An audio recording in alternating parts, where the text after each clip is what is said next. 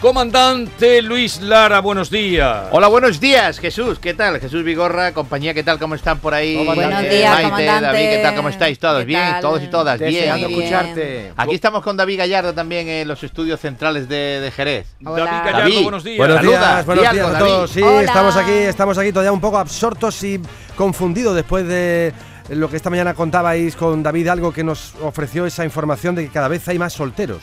Sí, sí, Sí, cada vez hay más eh, solteros. Pero esta información de David Hidalgo hay que dejarla un poco en cuarentena. No, no, no, lo dice el Instituto Nacional de Estadística. Eso no se lo ha inventado No, David. comandante. El INE, ¿no? El INE, el ¿O INE. usted, o usted cree a David Hidalgo, comandante? Hombre, sí, sí, sí. Yo, si lo ha dicho David Hidalgo, Hombre, eh, antes, antes, antes se decía, el- an- ha dicho- lo ha dicho la radio, ¿eh? Sí. Sí, lo ha ¿Eh? dicho la radio. O, o ha dicho el televisor, ha dicho el televisor que hoy llueve. O, o- o lo ha dicho, la- si lo dice David Hidalgo, Aunque- hay que darle, to- hay que auspicia toda la, la- nuestra fe en que sí, que, en, el, que es ca- verdad. en el caso de David Gallardo es al revés, que era, era solterito y él ya está rejutan- No rejutandito. bueno, no, David Gallardo ya- ya no ve, ya se, ha, ya, ya se ha hecho un hombre de provecho. David Gallardo es tiene un- su mujer, sus dos niños, sacando a la David- familia para adelante. Un David tío Gallardo es trabajador. un tío- marido modelo, Eso comandante. es. Bueno, tampoco- modelo. Sí. Pero mo- no- modelo de qué? No, Modelo. no, modelo de qué? De la cárcel modelo. Claro, puede ser. Modelo.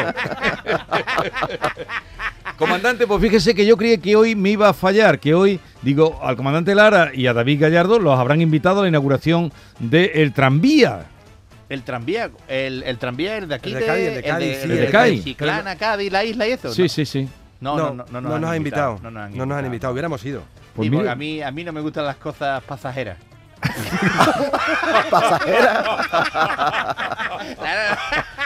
Es que, es que últimamente las invitaciones se trastocan mucho. Claro, claro, claro. Como antes, no como antes. Pues cada vez hay más solteros y, y no sé si la infidelidad tiene algo que ver o no, Luis. Hombre, yo creo que sí, ¿no? Porque la infidelidad hace que, que la gente se retracte a la hora de, de- de buscar relaciones, pues le da, le da gindama a la gente, ¿no?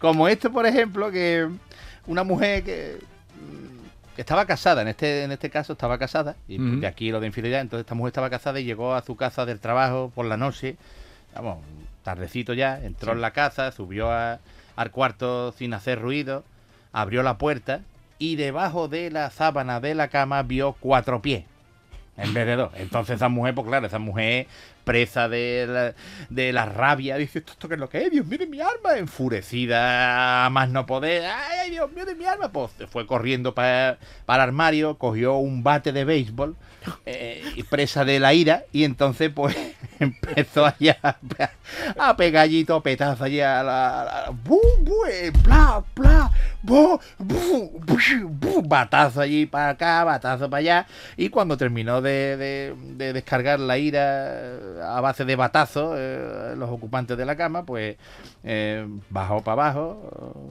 se fue al minibar del salón a prepararse un, Un gin un gin tonic. tonic, un gin tonic para quitarse, para quitarse Es lo que, hay que- es lo que hay, bebe- hay que beber en esos momentos. Claro, para quitarse el disgusto, lo que pegaba de estar un gin tonic. Y eh, cuando se estaba preparando el gin tonic, con, con el cabreo todavía, pues miró para el sofá y vio a su marido allí sentado.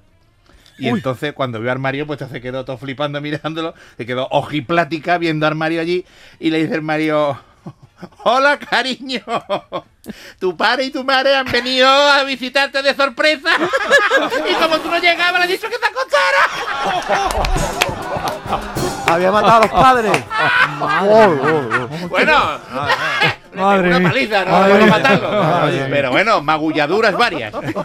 Madre mía. Pues Ay, las sí, hay- que ver la- eh, la- las confusiones, que la infidelidad da pie a Sí. confusiones. ¿Qué tendrán los celos, comandante? Claro, los celos. O- mira, o- o- otra cosa, mira, un, un militar, un militar que volvió a su país eh, después de estar por ahí en una misión lejos y volvió y, y venía a conocer a su hijo que había nacido hace tres meses, ¿no? Entonces, cuando fue a conocer al niño, se lo enseñó la, la madre que lo tenía en brazos, le echó la toquita así para el lado y el niño, pues, el niño era negro, ¿no? Entonces, este hombre se quedó mirando así y miró a la esposa y le dijo, encarnico, el niño, el niño cómo puede ser negro, tú eres blanco, ah, tú eres blanca, yo, yo soy blanco. Hombre, ese hombre con la cara descompuesta allí. todo. Y le dice la mujer, mira, amor mío, lo que pasa es que es que yo eh, no tengo leche, entonces eh, busqué a alguien que la amamantara, ¿eh? y, y busqué a, a mi amiga Gertrudis, la cubana, que conocemos que es negrita ella, entonces, pues ella ha sido la que ha estado amamantando estos tres meses al niño y el bebé ha ido tomando ese color con la leche de Gertrudis, ¿eh? Entonces, entonces, entonces este se quedó todo flipado así, no se lo creyó mucho, pero dijo, bueno, venga, vale, se acostó y empezó a darle vuelta luego en la cama. Esto no puede ser a mí, esto no me huele a mí, no, yo no estoy muy convencido. Me huele a total, quemado. total que por, por- por la mañana se levantó muy temprano y fue a casa de su madre y, y le dice este hombre a la madre, mamá, eh, eh, hemos tenido un niño, tú lo sabes, ¿no? Dice, claro, hijo, ahora vamos a ver, que tiene un niño tu mujer, claro.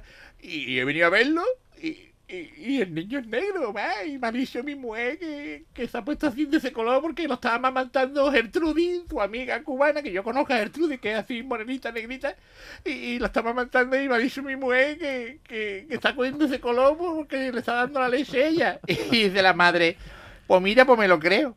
Puede ser, porque yo tampoco tenía leche para amamantarte de chiquitito a ti y te di leche de vaca y mira los dos cuernos que te están saliendo.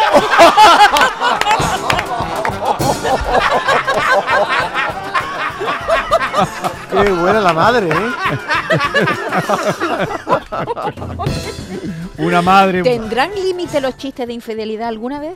No sé, No, yo- mira, No, porque la Porque es infidelidad que es- misma es- no es tiene límite. Es, que es alucinante Claro. la ¿No, cantidad. comandante? Sí, sí, la, claro, la infidelidad no tiene ningún tipo de barreras ni de... No. Por muy alto que sea el muro, la infidelidad lo salta. Ah, ¿eh? Dolor más tiempo, Claro. comedia. Dolor más tiempo es comedia. Una, Claro, eh. una plaga que no se erradica. Claro, claro, y, y estábamos diciendo que la gente está- se está quedando sortera, que lo ha dicho Sí. David Argo, David, lo ha David, dicho David lo- Argo y lo- eso le damos totalmente credibilidad sin ningún tipo de tapujo. Entonces, es otra cosa que sucedió, un sortero. En Sí. este caso hemos hablado de un sortero que no se quería esa pareja. Entonces, eh, este hombre que era sortero, pues visitó a un amigo suyo, un amigo suyo que trabajaba en una tienda, en una tienda, digo, en una, en una fábrica ultramoderna de productos tecnológicos nuevos, que llegó a verlo y, y llegó allí.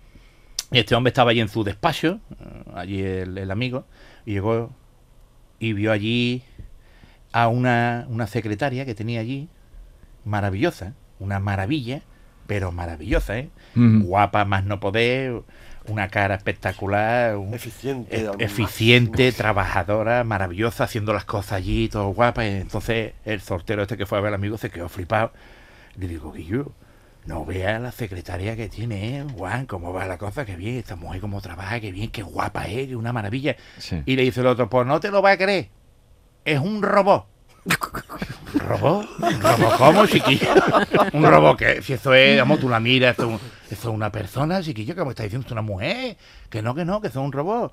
Pues explícamelo, bicho, explícamelo. Pues mira, le aprieta una teta y, y toma dictado de lo que tú le dices, ¿eh? Tú empiezas a decir, le aprieta la teta, cuando tú empiezas a hablar, ella toma nota de todo lo que La tú dices. Y otro allí flipando, me cago en la mano. Y le, le aprieta el la otra teta y escribe a máquina, ¿eh? Y eso no es todo. Hace el amor mejor que cualquier mujer, ¿eh? Y el otro diciendo, ¿qué dice, yo Dice, sí, una maravilla, vamos. Vamos, si quieres te la presto un rato. Era el otro sortero allí, sin Sí. compromiso ni nada, dijo el otro, bueno, venga. Mí. El hombre aceptó y se encerraron allí en privado, ¿eh? en una sala anexa, y, y allí, pues a los pocos segundos, se escucha allí eh, unos gritos desesperados de este hombre. ¡Ah! ¡Ah! ¡Ah! ¡Ay, auxilio, socorro! ¡Ayúdenme, por favor! Y entró el amigo y le dijo, ¡ay! Que se me ha olvidado decirte que, que por detrás es un sacapunta.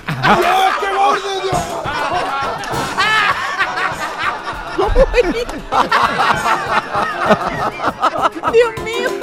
Claro, Ah, es ¡Qué horror! es que era un, un robot multiuso, tenía sacapunta también. tío. ¡Claro!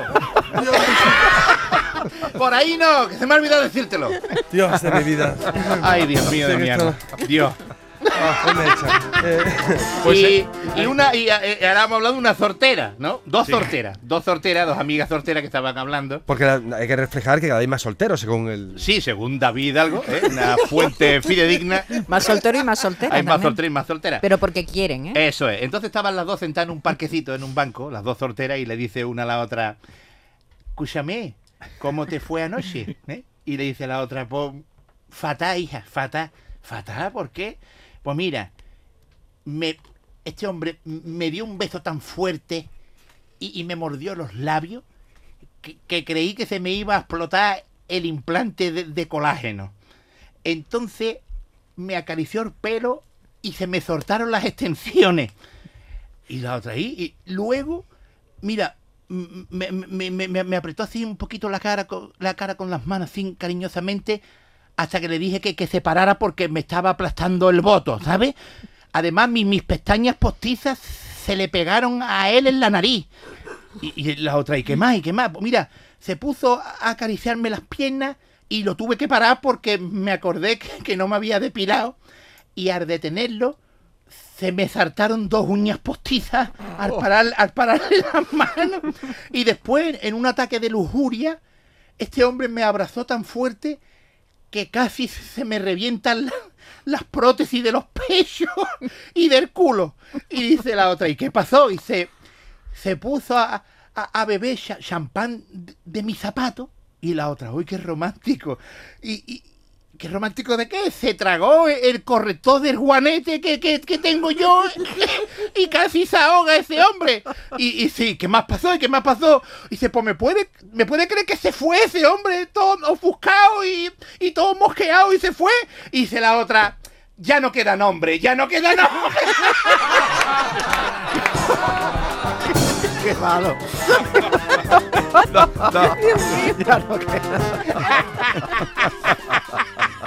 Yeah. Bueno, Dios mío de mi arma. hay que ver, hay que ver, con todo los respetos, ¿eh? pero estas mujeres tan postizas y, tan- y tantas cosas que, que- que tú la conoces por la noche y luego te despiertas por la mañana con ella. Tú y eres como Manolo y- Escobar, y Con la cara lavada y Claro, recién esta mujer quién es, Dios mío, esta mujer quién es, te asusta al principio, ahora que estamos cerca de Halloween y Oh. te pega un susto gordo. Hombre, por favor. Y los tíos también, porque hay tíos que lo que se hacen un montón, se echan un montón de potingues, se ponen un peluquín, se ponen no sé qué, y al final cuando lo ve por la mañana dice, este era el que estaba en la discoteca tan guapo bailando al lado mía. Hay que ver la de tontería que se hacen. ¿eh? Claro, porque le das miedo a envejecer Claro. Es a esta verdad. gente, ¿eh? Y entonces, mira, hablando de envejecer, un hombre mayor que llegó a la consulta del médico y le dice, "Mm, doctor, tengo una novia jovencita y me quiero casar, pero yo cuando voy por el primero, voy bien. Cuando voy por el segundo empiezo ya a cansarme. En el tercero me dan calambre y escalofrío y, y en el cuarto ya me caigo al suelo desplomado ya. Y le dice el doctor, pero usted, ¿cuánto- ¿cuántos años tiene, caballero? Y dice, yo tengo 97 años, doctor. Y dice, y con esa edad, ¿qué quiere usted, caballero? Y dice, pues llegar al quinto, cojones, que ella vive en el quinto.